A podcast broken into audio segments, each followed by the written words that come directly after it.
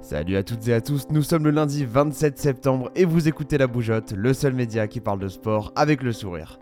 Début de semaine délicat pour les Européens passionnés de golf puisque les Américains se sont imposés hier soir dans le cadre de cette 43e édition de la Ryder Cup. Une victoire logique et cohérente lorsque l'on s'attarde de près sur le niveau de jeu proposé par chacune des deux équipes.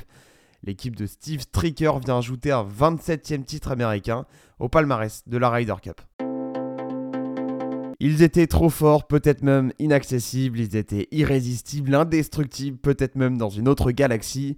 Les superlatifs ne manquent pas pour qualifier cette équipe composée d'une tête à l'autre par des stars du golf mondial.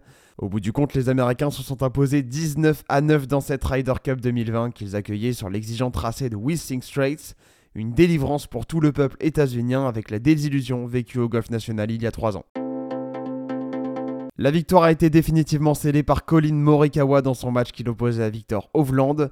Tout s'est joué sur le par 3 du 17 où le rookie déjà vainqueur de majeur à deux reprises s'est offert un planté de drapeau avec une balle qui a terminé sa course quelques 50 cm à côté du trou. Malheureusement pour Victor Hovland et pour l'Europe, sa tentative de birdie échouera et Morikawa a assuré le demi-point qui manquait pour offrir à son équipe cette Ryder Cup 2020. C'est donc dans ce match entre nouvelles têtes que le titre s'est décidé, car avant lui, trois Américains avaient porté le score à 14-6. Patrick Cantley, Scotty Scheffler et Bryson DeChambeau, qui se sont imposés respectivement face à Shane Lowry, Yon Ram et Sergio Garcia.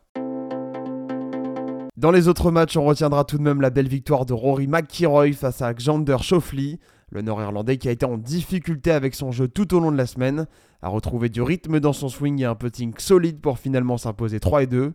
Côté européen, Yann Poulter, encore lui, comment ne pas le citer Et Lee Westwood ont également remporté leur match, tandis que Dustin Johnson, Brooks Kopka, Daniel Berger et Justin Thomas ont empoché des points supplémentaires pour les Américains. Dans le match 11, Tommy Fleetwood et Jordan Spieth ont fait jeu égal après 18 trous et se sont partagés le point. J'espère en tout cas que vous avez pris du plaisir à suivre ces 4 émissions d'affilée, ces 4 émissions de rang consacrées intégralement à cette Ryder Cup. Autant que moi j'ai pris plaisir à les écrire, les tourner, les monter et vous les diffuser bien sûr. Évidemment la déception est grande pour moi mais pas le temps de chouiner, on est lundi. Et cette semaine en plus c'est le retour de la Ligue des Champions avec un match exceptionnel entre le PSG et Manchester City demain soir. Je vous souhaite donc une excellente semaine en attendant de vous retrouver vendredi. D'ici là prenez soin de vous et venez suivre la bougeotte sur Instagram, LinkedIn et YouTube. A très vite